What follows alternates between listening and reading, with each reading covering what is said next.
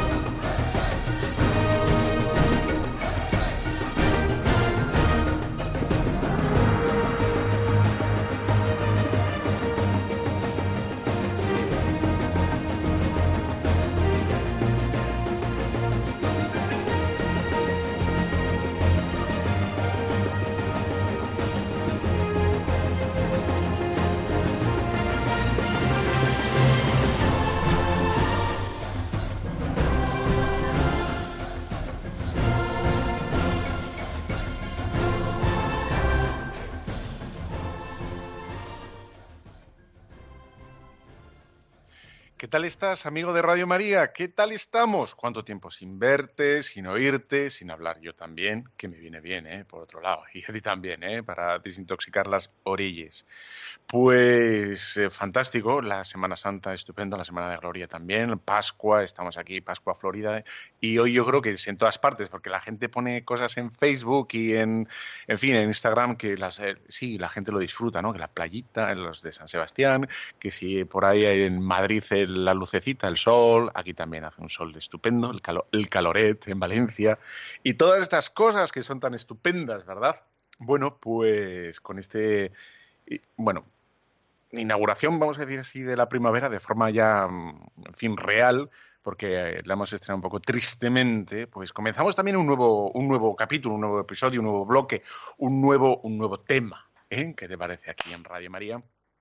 En este programa, eh, Tu cura en las ondas, que estamos aquí eh, intentando acercarnos eh, bueno, a nuestra fe, al, conocimiento más exacto, mejor, ¿no? más en fin, profundo de, de, lo que creemos, de lo que rezamos, de, en fin, de lo que intentamos vivir. Esto es lo que procuramos hacer en Radio María, ¿no? Y aquí, pues quincenalmente en este programa, pues hemos venido hablando pues ya no sé cuánto tiempo, casi dos años, ¿no? sobre las virtudes. Las virtudes que serían ese, ese modo de estar el, el, cristiano en medio del mundo, ¿no? de forma virtuosa.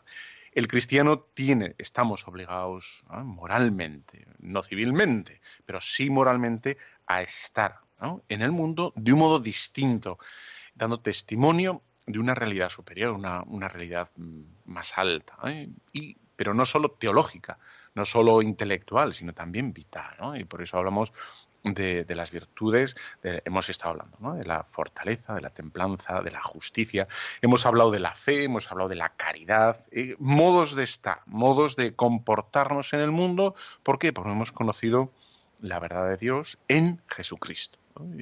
creemos en Jesucristo y de ahí entramos ¿no? por la puerta. Jesucristo habla de sí mismo como la puerta.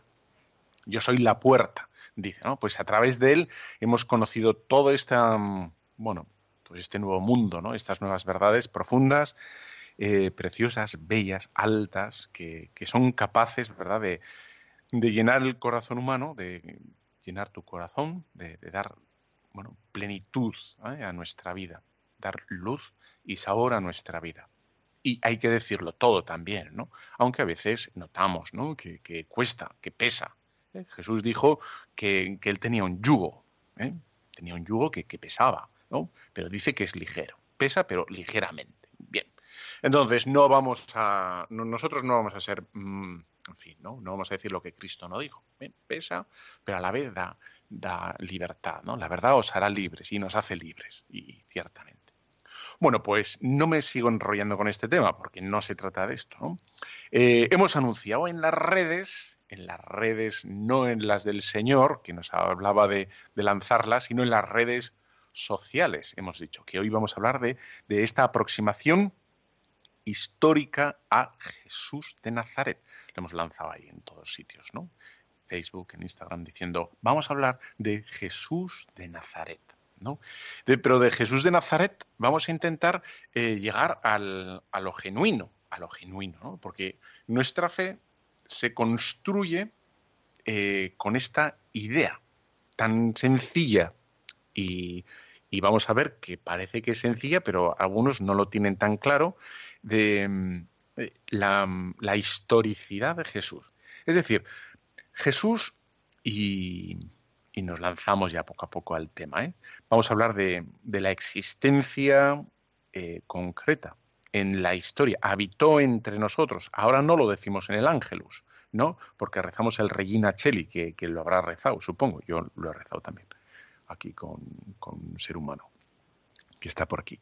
Bueno, pues, eh, pero decimos todos los días a las 12, ¿no? Y habitó entre nosotros. El ángel del Señor anuncia María y concibió por obra y gracia del Espíritu Santo. Ahí, ahí comienza nuestra fe, en, que Jesús, ¿no? en la segunda persona la Santísima Trinidad, eh, habitó entre nosotros. Y por lo tanto tiene un lugar o puede ser descubierto en un momento de la historia de la historia cronológica de nuestra historia, de nuestro, vamos a decir así, ¿no? Este, este palabra y tal, este, en el devenir que dicen algunos. Bueno, pues lo tenemos que encontrar en la historia y arqueológicamente, históricamente, em, del modo científico que quieras, lo podemos llegar a, encontrar. Aunque ya vamos a ver que el método histórico crítico, el método de, de aproximación a Jesús a través de la, de la mera historia, ¿eh? como si nos aproximáramos a Cleopatra o a Caifás o a quien te da la gana, pues no es suficiente. ¿eh? No es suficiente. Pero, aunque no sea suficiente, eh, lo, podemos, lo podemos datar. Y, y de esto se trata este programa, de ver cómo nuestra fe no es una elucubración, ¿no? Y como diría el otro, ¿eh? que habla del devenir, eh, el mismo, porque esta gente utiliza siempre estos palabras, ¿no? No es una cogitación. ¿eh? ¿Qué te parece? Una cogitación. bueno, pues no, es un. O sea, el cristianismo no es, por, esencia, ¿eh? no es el resultado de una reflexión filosófico-teológica de café o, o del el resultado del, de la combinación de distintas culturas, como puede ser la griega con la romana, o la griega con la judía, o la judía con la romana, o las... Creo que es leche, y te sale un bizcocho, y es resultado, pero de cosas... Y de, bueno, pues el cristianismo sería el resultado eh, de esto, ¿no? Eh, bueno, de la coincidencia y, de ese, eh, ese entrelazarse de estas tres culturas, y sería el producto. No, no, no, no es verdad que será, eso, eso será y lo, vamos a ver, pero, pero nosotros afirmamos que la fe cristiana eh, se apoya como en su quicio, ahí, pero del, todo, en un personaje, en uno, en uno en la historia, ¿eh? que es Jesús de Nazaret. Y nosotros eh, ahí arranca nuestra fe, ahí ¿no? hace, mm, digamos, el contacto, la, ignición, el, primer chispazo lo, debemos encontrar, si el cristianismo es verdad, en Jesús de Nazaret. Ahí está. No, bueno, no en, otros lugares, ni en, como unos lugares de reflexión o, en fin, ¿no? teológicos o filosóficos, en absoluto. ¿no? Y, es muy curioso ver que, bueno, pues eh, la verdad de nuestra fe que, se apoya y, descansa en, en, este personaje histórico, eh, pues es verdad que, se, cada vez se ningunea más. ¿no? Y no es que se obvie, ¿no? Una cosa, obviar es algo dado, mm, dado por conocido, pero no se, bueno, se, efectivamente se ningunea. Y, y, no hay, vamos, me gustaría saber, me gustaría saber, yo he visto libros de historia en que no mentan a Cristo, en absoluto, no lo mentan. Y dices, bueno, pues si, si realmente, eh, si algo es necesario para comprender la historia de la humanidad, independientemente de que uno tenga fe o no, es este personaje, el personaje de Jesús de Nazaret. Como mínimo, porque la datación histórica, ¿eh? estamos en el 2018, eh, depende de, él, de su existencia. Estamos, ¿Por qué estamos en el 2018? Porque se supone que, nació hace 2018 años. No es exacto, efectivamente, ahí se ha corregido. Bueno, pero aún así, ¿eh? la idea del 2018 años que estamos es después de Jesucristo.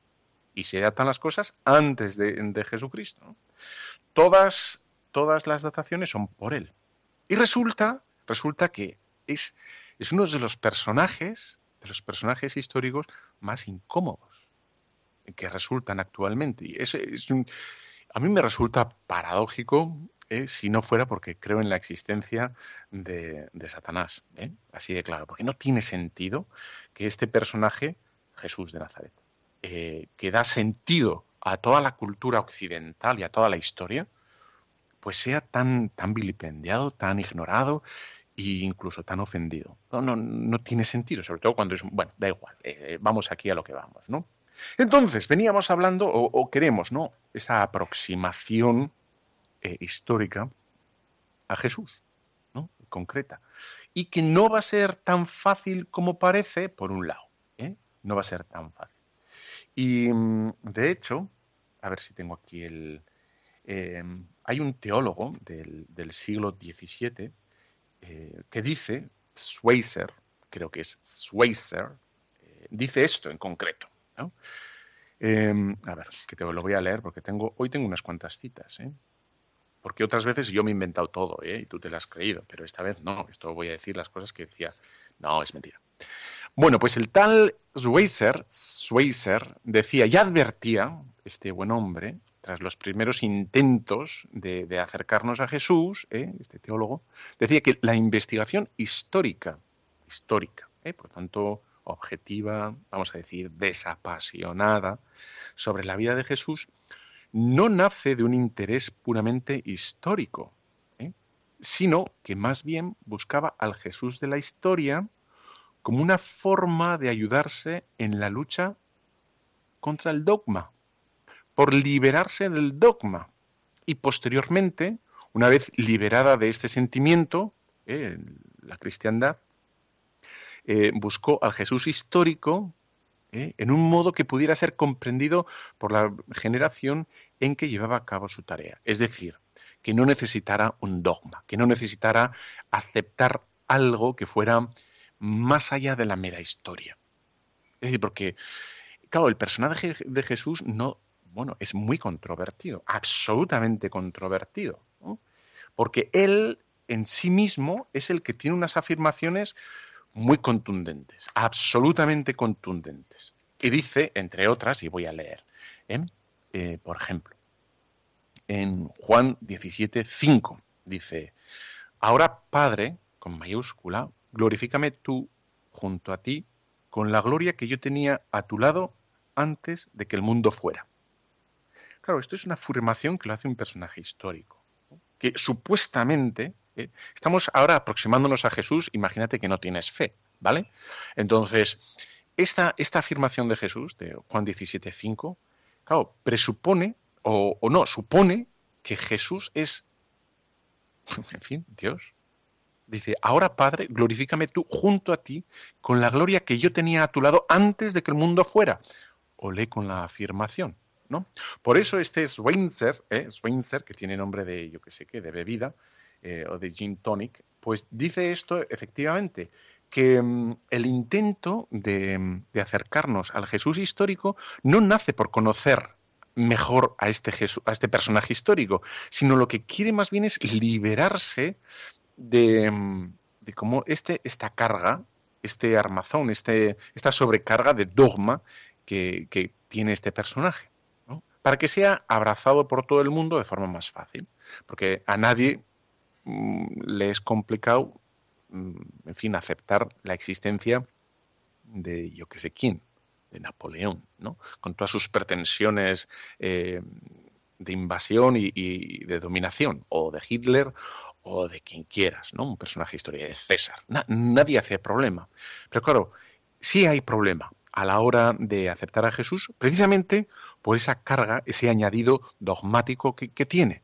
Porque no es sin más afirmar que, aconteció, sino que hay que afirmar algo que él mismo eh, afirmó de sí, de sí mismo. Y voy a leer unas poquitas mm, afirmaciones de, Jesús. ¿no? Dice en Mateo 22, dice, yo os digo, el que se llene de ira contra su hermano será reo del juicio. Dice, yo os digo, yo os digo. ¿No? Y aquí está, digamos, también la rotundidad de Jesús. Yo os digo, el que se llene de ira contra su hermano, porque mm, uno puede decir, uno puede decir, tú puedes decir perfectamente ¿eh? que está mal airarse contra su hermano. Bien, pero yo te puedo decir, bueno, pues allá tú, pero yo me quiero airar contra mi hermano porque es un desgraciado, o porque me, yo qué sé, ¿no? O me ha birlado la mitad de la herencia. Eh, pero el tema, el tema es que Jesús deposita la autoridad de este mm, principio moral en, en sí mismo. No arguye más. ¿eh? No, no arguye, mira, es que si os, ¿no? os complicáis la vida en pleitos y en alegaciones, etcétera, yo qué sé, lo que quieras, cualquier otra argumentación sobre la, inconveniencia de ir contra tu hermano. Jesús dice, yo, punto. Este es, este es el fundamento de mi prohibición, ¿no? O, de, bueno, o, de establecer este, este axioma moral, ¿no? Yo os digo, y ya empieza, ¿no? Más adelante dice también Jesús, pero yo os digo, no juréis de ningún modo. ¿no? Eh, se está hablando de, cómo se les permitía cierto juicio y eh, cierto juramento, y dice Jesús, yo os digo. Y ahí está el fundamento de todo. Dice, mm, dice también, bueno, para que veas que, es que, bueno, eh, leo unos pocos porque me parece interesante cómo trazar este perfil psicológico, histórico, moral de Jesús, ¿no? Estas, estas atribuciones que él se, se erige, ¿no? con las que él se, se, reviste, para ver que es un personaje, en fin, interesante como poco, ¿no? Dice, no todo el que dice Señor, Señor entrará en el reino de los cielos, sino el que hace la voluntad de mi Padre. Muchos me dirán aquel día, y aquí está el, aquí hay buen tomate también, muchos me dirán aquel día, no hemos profetizado en tu nombre, y yo declararé, no os conozco, no os conozco. Dice, ¿cómo eh, aquí otra vez Jesucristo, em, bueno, pone toda la gravedad y el peso de, mm, de la autoridad en su nombre, en él mismo, en su, en su persona. Yo os digo, ¿no? me dirán aquel día y yo declararé, bueno, no os conozco. Dice también otro mandato del Señor, mirad, yo os envío como ovejas en medio de lobos. Dices, yo os envío. Bueno, ¿tú quién eres para enviar? Podríamos decir, si no tuviéramos fe, diríamos, ¿tú quién eres para enviarme a mí a ningún sitio? ¿No? Para complicarme la vida. A no ser que ese yo de Jesús eh, tuviera una carga, un suplemento, vamos a decir, eh, como puede ser la divinidad misma, ¿no? Su, divinidad. Entonces ahí es cuando coge, digamos, peso y coge, mm, y es cuando, bueno, es de forma necesaria tenemos que escucharle, tenemos que prestarle atención, no solo prestarle atención, sino obediencia, obediencia, porque sus mandatos son justos sus mandatos son buenos. Otro, otro, otra afirmación de Jesús que, en fin, que históricamente hablando, vamos a decir, da mucho que hablar. ¿eh? si, no tuviéramos fe, digamos, ¿no? Todo el que me confiese delante de los hombres, yo le confesaré delante de mi Padre. La importancia que, con la que se reviste el Señor aquí otra vez, ¿no? Bueno, y ahora voy un poquito más deprisa, unos poquitos, eh, unos pocos más, ¿no? Y dice, venid a mí, todos los que estáis cansados y agobiados, que yo os aliviaré. No nos da Jesús aquí un truco, ¿no? Y dice, mira, todos los que estáis cansados y agobiados, rezad a Dios o descansad, o tomaros la vida más a, la ligera, o no, no, no, no, no. Aquí el centro de, esta afirmación vuelve a ser él. Yo os aliviaré. ¿no? Contad conmigo. Y luego eh, Mateo también eh, dirá aquella especie de encuesta, ¿quién decís que soy yo? ¿Quién decís que soy yo?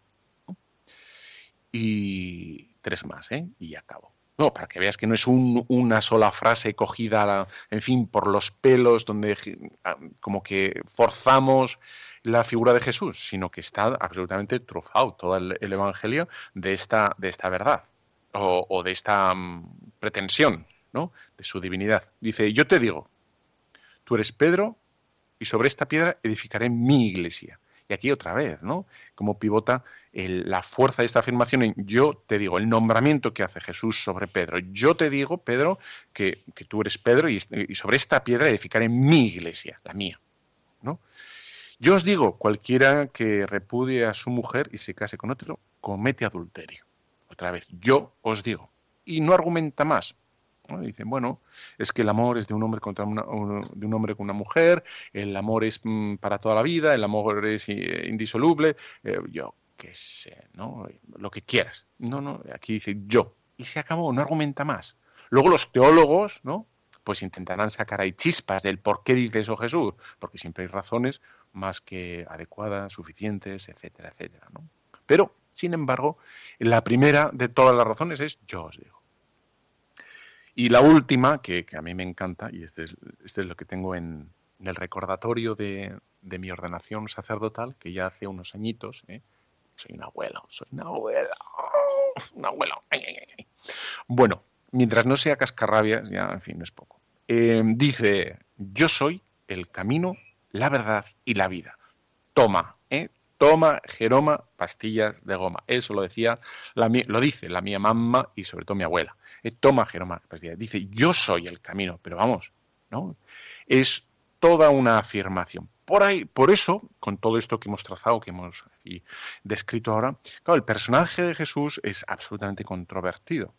Porque, como dirá C.S. Lewis en, en, uno de sus libros, que es un personaje bien interesante, dice, es que Jesús eh, es un personaje o merece la pena del todo, totalmente, o es el gran impostor, ¿no? ¿Por qué? Porque la pretensión, cómo se arroga el Señor, de, se reviste de la divinidad. Él mismo es el centro de atención. Dice, bueno, veréis que todas las... Eh, esto ya se acabó, ya no voy a decir más, ¿eh? pero dice, todas las escrituras hablan de mí, dice Jesús. Y, dices, y todos los profetas, y todo lo que dijeron los salmos, y lo veíamos el otro día en el, en el Evangelio, dice, hablan de mí. Ahí es el centro.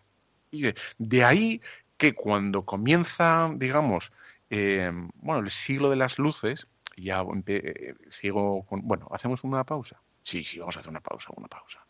Bueno, hacemos una pausa y seguimos. Bueno, esta canción que, que, que es muy buena y que me gusta y que la podemos tomar como una especie de, bueno, de, de conversión, digamos. La película es de El Gran Showman, que, que tiene una banda sonora que me encanta. Y este es el momento en el que el, hombre eh, se ha dado cuenta de que ha, apostado toda su vida por, el negocio y ha dejado a su familia de, lado y, se ha equivocado del todo. Y es cuando vuelve otra vez, ¿no? From now on. O sea, es muy buena la canción, te va a gustar. Y marchosilla, que es lo que me mola también. Aquí se da cuenta de que he hecho el ganso.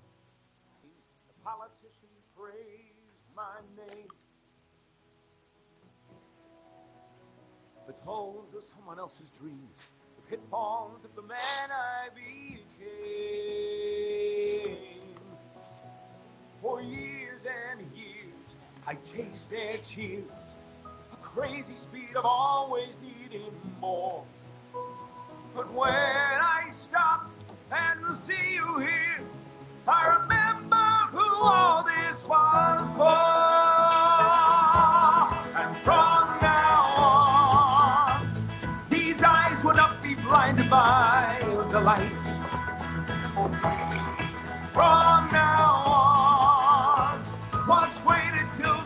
Tomorrow starts tonight. It starts tonight. And it promising me.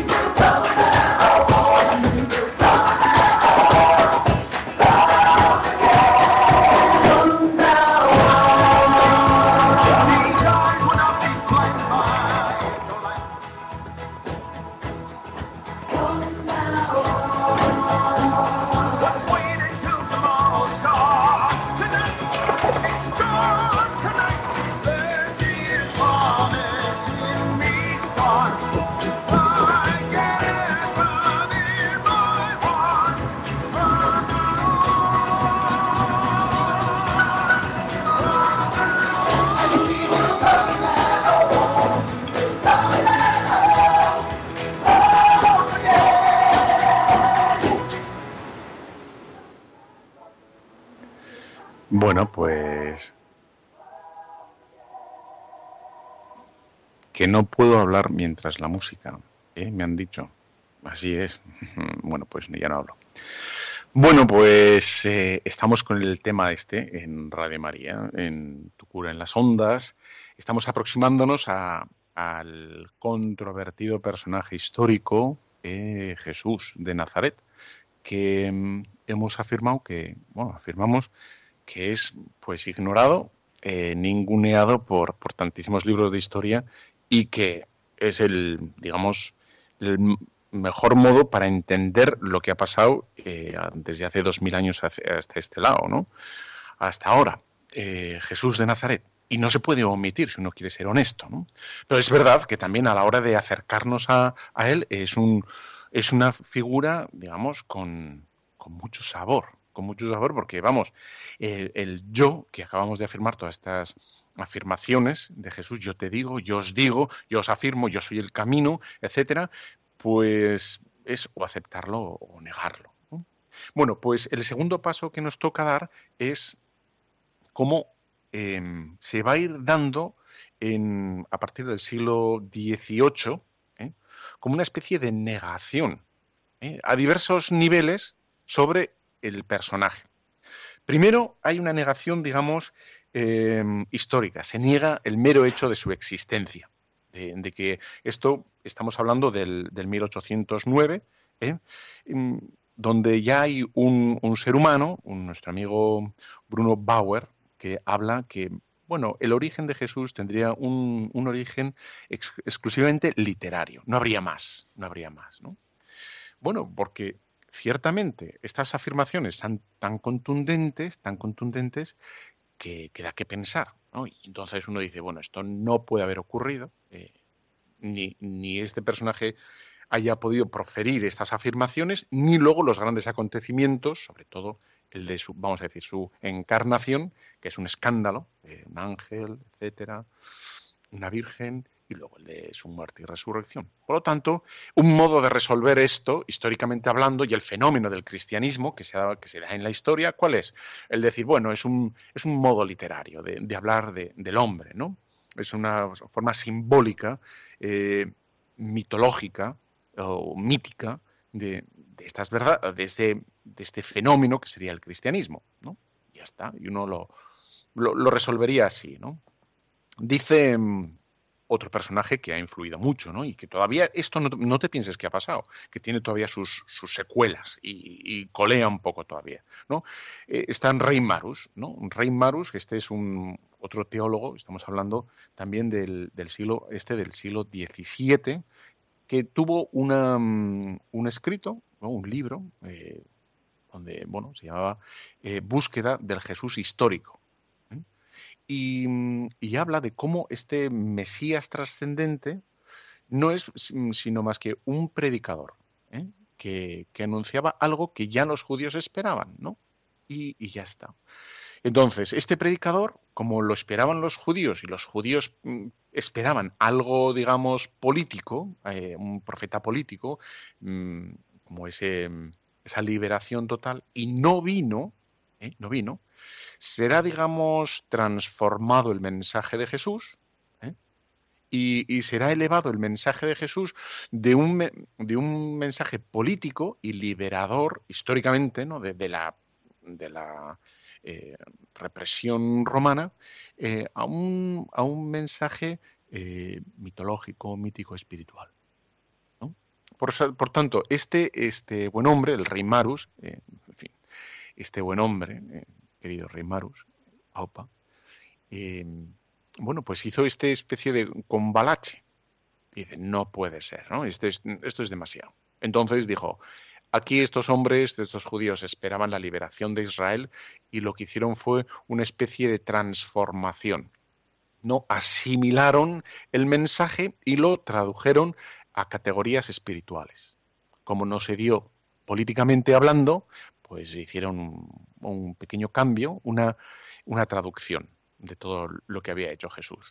Y, ya está. De tal manera que cuando se hablaba de salvación, cuando Jesús hablaba de salvación a nivel político, históricamente, según Rey Marus, estaba hablando de algo político y como no sucedió, es más, en 33 años eh, después o 30 y pico, eh, bueno, vendría abajo todo Jerusalén, fuera invadida y destruida por los romanos, ¿qué hicieron los, los, los discípulos? Pues como no se dio en la liberación política, lo, lo tradujeron a, bueno, a categorías espirituales. ¿no? Más, un poquito más adelante estará nuestro amigo también eh, Strauss, ¿eh? que no tiene nada que ver con el compositor, y, que también tiene una vida ¿eh? de, Jesús, una vida crítica. Y mm, lo que plantea este buen hombre ya no habla tanto de, de esta impostura de los apóstoles, como decía Rey Marus, que, decía que los apóstoles habían falseado el mensaje de Jesús porque ellos fueron los que tradujeron el mensaje de Jesús de lo político a lo espiritual. No, eh, eh, Rey Marus hace una cosa un poquito más sofisticada y dice, no, no, no hicieron una falsificación, como hablaba Rey Marus, sino lo que intentaban hacer es, em, bueno, hablar de teología. Intentaban em, explicarnos unas verdades del hombre, de la, esa aspiración del hombre a entenderse, entonces utilizaban unas figuras, en, este caso la figura de Jesús de Nazaret, para explicarnos otras verdades que son distintas a lo que ocurrió de verdad. ¿No? Realmente eh, no ocurrió nada de eso, sino fue esa primera comunidad de los doce donde se nos empezaría a hablar sobre el, hombre, el misterio del hombre, con ocasión de Jesús de Nazaret. Pero, pero no, no ocurrió nada de eso, no, no, sería lo auténtico. Bueno, pues esto es, empieza en el siglo, más o menos en el siglo XVII, XVIII, y, va a seguir dando, dando que hablar, bueno, o dando que escribir, ¿eh? sobre todo a, a los teólogos. Y dice, a ver, en el siglo XX. Estamos, sigue este, digamos, esta controversia o este intento, digamos, de acercarse al Jesús histórico, al concreto, a lo que existió, porque mm, bueno, eso de acercarse al Jesús de la fe, a lo que a lo que creemos, ¿no? Cuando nos acercamos a la Iglesia, cuando rezamos el Padre Nuestro o cuando le rezamos a Jesús, no puede ser. ¿No? Hay una, premisa de, imposibilidad. Entonces, tendríamos que acercarnos al, de verdad, al, histórico, ¿no? Bueno, pues en, el siglo, en el siglo XX, este teólogo Schweitzer Em, dice esto, dice lo siguiente. Em, Jesús fue el maravilloso revelador de la virtud verdadera conforme a la razón. Cada una de las épocas sucesivas de la teología encontró sus propias ideas en Jesús. De otra manera, les hubiera resultado imposible revivificarlo.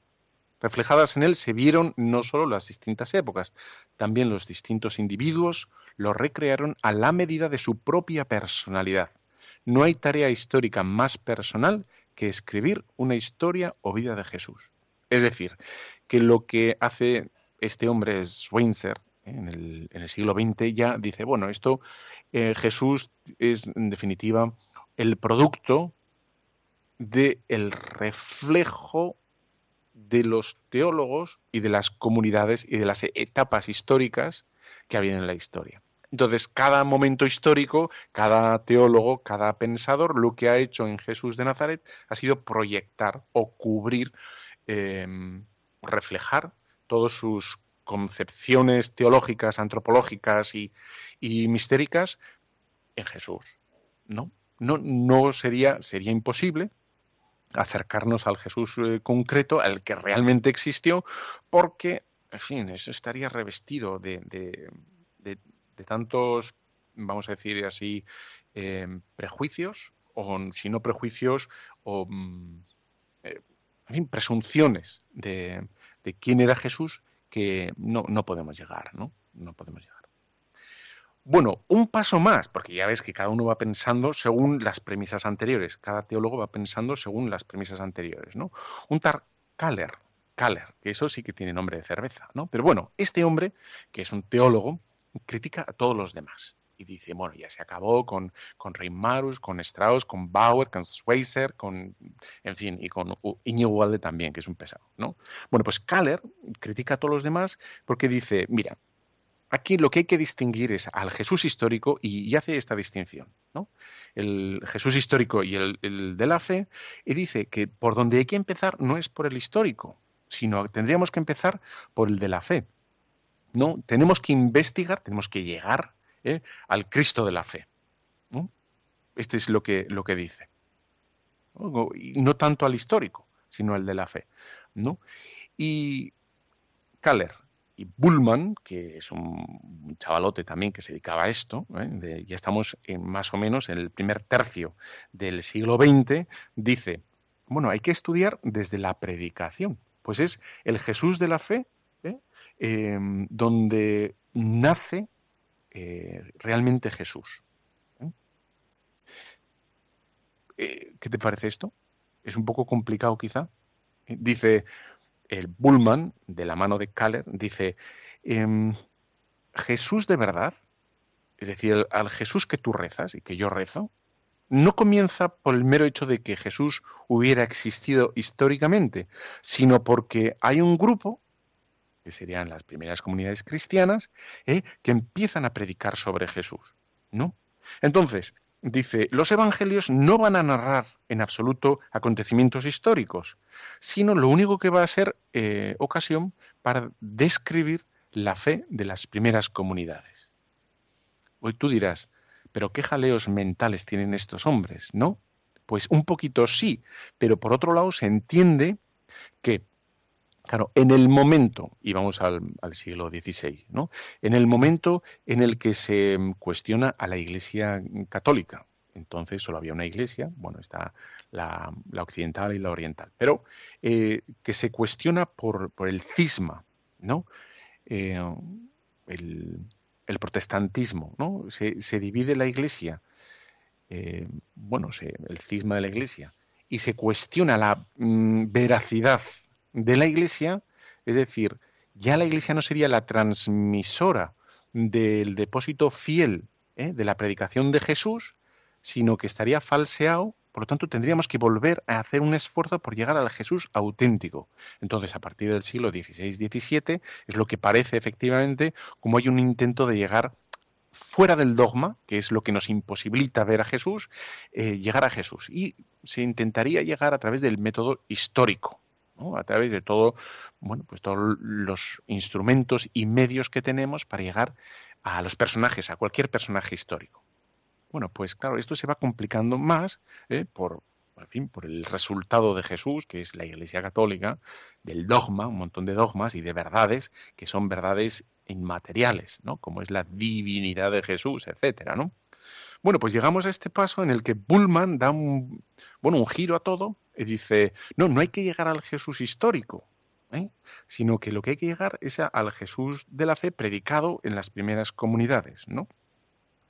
Y desde, desde esas predicaciones de las primeras comunidades vamos a llegar realmente mm, al Jesús histórico.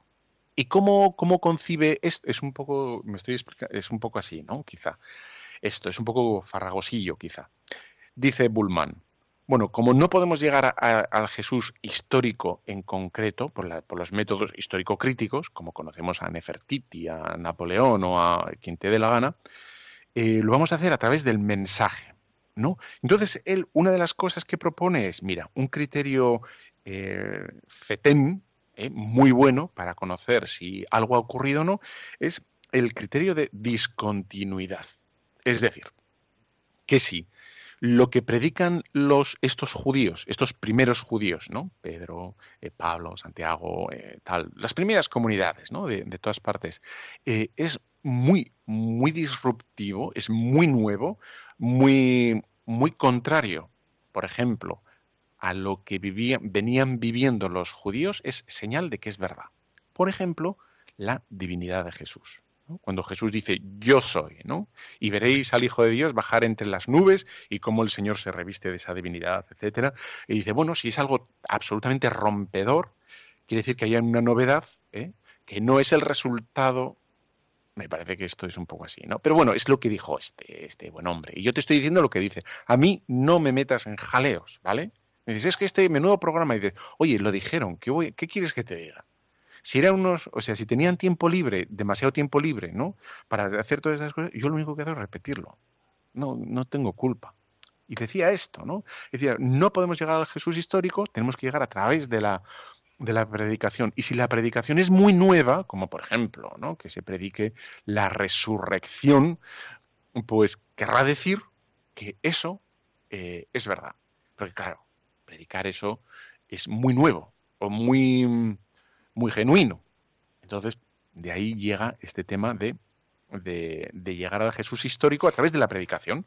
¿no? Si está predicando algo muy, muy, em, vamos a decir, extemporáneo, muy discontinuo, muy disruptivo, muy, muy novedoso, quiere decir que haya, haya pasado algo en la historia, porque si no, no lo predicarían estos, estos buenos hombres, ¿no? estos buenos pescadores. Ay, pues, pues sí, luego va a haber más problemas. ¿eh? ¿Tú, ¿Tú, qué piensas? ¿Que, esto se acaba aquí? En absoluto, porque luego vendrán más gente y, y siguen pensando, ¿no? Y se confundirá el mito con la realidad, es decir, eh, hablarán de toda la influencia, supuesta, supuesta influencia, del mundo griego, heleno, heleno, heleno, eh, en el, en el y la predicación, ¿no? Y ahí se va a armar la de San Quintín. En definitiva, la de San Quintín, ¿eh? En definitiva, una de las cosas, una de las conclusiones que van a llegar es como el imposible, ¿no? Imposible. De hecho, la imposibilidad de llegar ni al histórico a través de digamos, ese conocimiento racional, científico. Y es lo que Benedicto XVI, en, eh, bueno, pues durante su, papado, escribió, ya sabes, una obra ¿no? que se titula Jesús de Nazaret. Y precisamente es un poco farragoso el comienzo, la introducción, porque viene a salir al paso de, todo este, y él habla del enjambre en el que se ha metido. Es un enjambre, ¿no? ¿Por qué? Porque intentas llegar a, conocer algo de forma que el instrumento es inútil. Es decir, el instrumento histórico crítico, es decir, esa, ese intento por objetivizar, creo que tenemos que hacer una pausa, ¿eh? porque esto ya... Los que tienen una, aspirina a mano ya se la han tomado y tú ya estás buscando una aspirina, ¿verdad? dices, con lo fácil que es hacer las cosas, y eh, pues ya ves, ¿no? La gente lo ha complicado. Bueno, pues el mismo Papa en su obra, que te la recomiendo muchísimo, Jesús de Nazaret, comienza diciendo la importancia y la necesidad de, llegar a conocer a Jesús auténtico. Pero claro, no por el método que nos suponen. Vamos a hacer una pausa, sí, que me estoy, me estoy calentando yo solo y tú también tienes el casco calentado. Mira, te voy a poner esta otra canción que es bien bonita de la misma película, que me gustó mucho, y, y luego seguimos. ¿eh? Y luego, si quieres hacer alguna preguntita, ¿eh? 91005-9419. ¿eh? Al final, después de la, un ratito antes de terminar, ¿no? 91005-9419 y lo que quiera, ¿no? A ver qué tiempo hace mañana o qué hay que llevar, ¿no? De, al, picnic o aquí tú pregunta lo que quieras y te respondemos. Vamos allá. Es muy bonita, ¿eh? El que no puede hablar.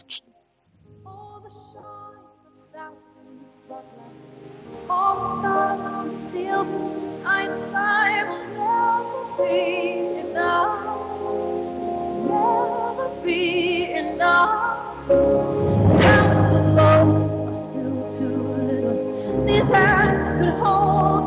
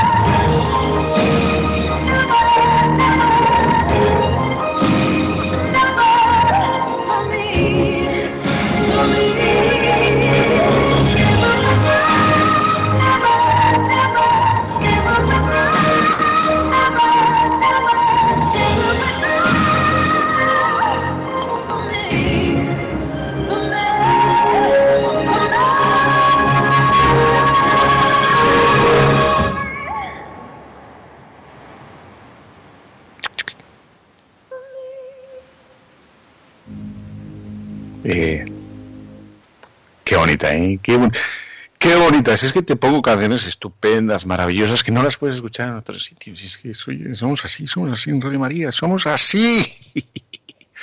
bueno, pues estamos con el tema de en Radio María, en la aproximación a la figura histórica de Jesús. ¿eh? Y, ves cómo en, en esta aproximación esta aproximación histórica a Jesús, pues no es tan fácil. ¿Eh?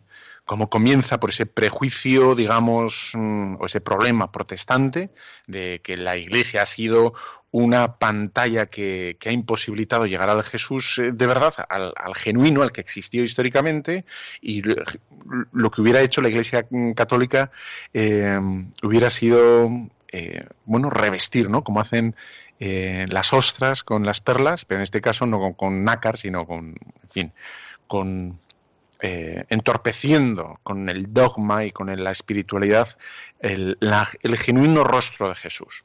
De ahí que salieran pues un montón de, pensadores ¿no?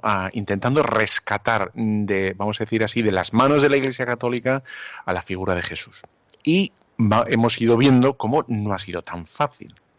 Y se ha ido complicando el acceso hasta, hasta que el mismo, eh, bueno, pues hablan de una imposibilidad de llegar. ¿no? El, gran Bullman dice que es imposible. ¿no? llegar al Jesús histórico, eh, entonces lo intenta a través de la predicación y nada, ¿no? que, es, imposible, es imposible. Y, de ahí decíamos eh, ese interés por, conocer por parte del Papa Benedicto XVI de esa obra que hizo, que, no era un, documento magisterial en absoluto, ¿eh? y lo escribió siendo Papa, pero como, como teólogo, y punto. No intentó imponer a nadie nada en un, alarde otra vez más de, de en fin, eh, sencillez y, y, bueno, pues yo qué sé, que, es grande. Bueno, de todos modos, es que estaba mirando aquí esto. Eh, de todos modos, si cogemos las Sagradas Escrituras, eh, nos, tendría que valer con, Lucas, con el prólogo de Lucas. ¿eh? Como Lucas se nos dice al comienzo, en el, en el capítulo 1, en el versículo 1 de Lucas, dice así, para que tú también lo, te acuerdes de esto, ¿no? Y dice, puesto que muchos han intentado narrar ordenadamente las cosas que se han verificado entre nosotros, tal como nos las han transmitido los que desde el principio fueron testigos oculares y servidores de la palabra, he decidido yo también, después de haber investigado diligentemente todo desde los orígenes, escribírtelo por su orden, ilustro, ilustre Teófilo, para que conozcas la solidez de las enseñanzas que has recibido. Es decir, que esta inquietud que aparece en el siglo XVII de la mano ya de Reimarus, ¿eh? Em, claro, si hubiera leído, supongo que lo leyó, pero no se lo creía mucho, ¿no? Bueno, pues el tema este, mm, el prólogo, pues, pues se hubieran solucionado muchos problemas, ¿no? Sí, y vamos a recargar el, el teléfono. El teléfono, el 91005-9419, para todos los que queráis hacer alguna llamada y tal, ¿no? En fin. Bueno, pues el, ya Reimarus es el que comienza esa, bueno, esa, tiene esta inquietud de llegar, pero ya lo vemos reflejada esta inquietud, esta misma inquietud, en el mismo Lucas. O sea, yo he investigado diligentemente para conocer la solidez de esto, dice San Lucas. Bueno, pues esto eh, cuánta gente, ¿no? Y tiene esta, bueno, pues esta inquietud o, este prejuicio, ¿no? De lo que enseña la, Iglesia no sería. Y dice, bueno, pues léete a San Lucas, ¿no? Que es, que es, digamos, fuente directa e inmediata. Supongo que habrás visto la película de San Pablo, que te la recomiendo, no sé si está ahora mismo ya en los cines. Y esta película, yo creo, creo, ¿eh? No, no he hablado con el director, pero me da la impresión que la intención de la película eh, ciertamente es reflejar la intención, la intencionalidad es reflejar esta continuidad, esta fidelidad a la persona de Jesús de Nazaret. Y yo creo que la película lo consigue bastante bien, ¿no? Como eh, todo esto que nos decían nuestros amigos Bullman, eh, Kaller o Schweizer o Reimarus Strauss, ¿no? Strauss, que tienen este prejuicio eh, contra lo enseñado en la Iglesia, pues ciertamente es, es en fin, ¿no? No es, no es así y que ciertamente hay una continuidad. Tenemos aunque quizá, bueno, lo, voy, a, voy a seguir, ¿eh? tenemos eh, fuentes no cristianas sobre la, sobre la existencia de Jesús, ¿no? Y, bueno, la, la, más conocida, ¿no? Es la de Flavio Josefo. Flavio Josefo, que fue eh, un sacerdote judío, ¿no? Que nació ahí en el siglo más o menos, en el año 37-38, y que cuando estalla la guerra, ¿no? contra Roma en el año 66, ¿no? lo que hace fue, eh, bueno, pues pasarse, se hace romano, y entonces ya está, él se libra de todo, y como este era de los eruditos, de los que sabían, pues lo que hace es narrar la guerra con los judíos, ¿no? Pero la narra desde el, como se ha, bueno, ha pasado al bando romano, pues la narra, ¿no? Y dice en uno de sus escritos, eh, testimonia ¿eh? y deja por escrito evidencia de la existencia de, Jesús. Y dice así Flavio Judío, eh, Flavio Judío, que era judío en su día, pero es Flavio Josefo, caramba. Y dice así, ¿no? Traducción literal. Existió hacia este tiempo Jesús, hombre sabio, si cabe llamarle hombre, ya que cumplía obras extraordinarias maestro de hombres que acogen con placer la verdad. Atrajo así muchos judíos y también a muchos griegos. Era el Cristo.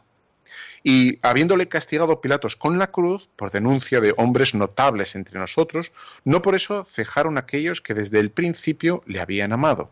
Se les apareció el tercer día nuevamente vivo, habiendo ya dicho los divinos profetas esta y otras mil cosas admirables respecto a él aún hoy no ha decaído la tribu de aquellos que de él son llamados cristianos. Esto data más o menos del, año 63-64 después de Cristo. Es decir, 30 años después de, la muerte de Jesucristo. Es decir, que tenemos ya una fuente directa sobre la existencia y sobre el mensaje ¿eh?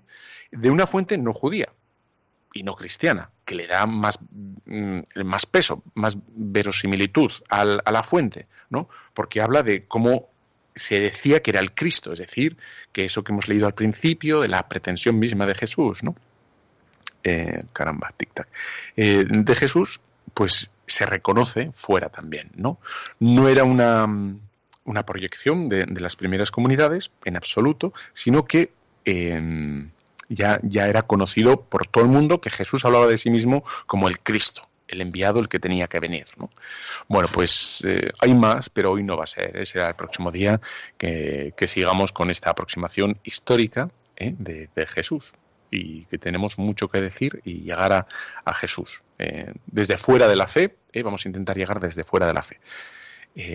porque nuestra fe es histórica, es concreta y, es estupenda. Muy bien. Oye, pues se acabó. Tic-tac, tic-tac. Nos vemos dentro de 15 días. No me abandones, no te abandonaré. Y te dejo con la bendición de Dios Todopoderoso Padre, Hijo y Espíritu Santo. Descienda sobre cada uno de vosotros, estupendos oyentes de Radio María. Amén. Un fuerte abrazo.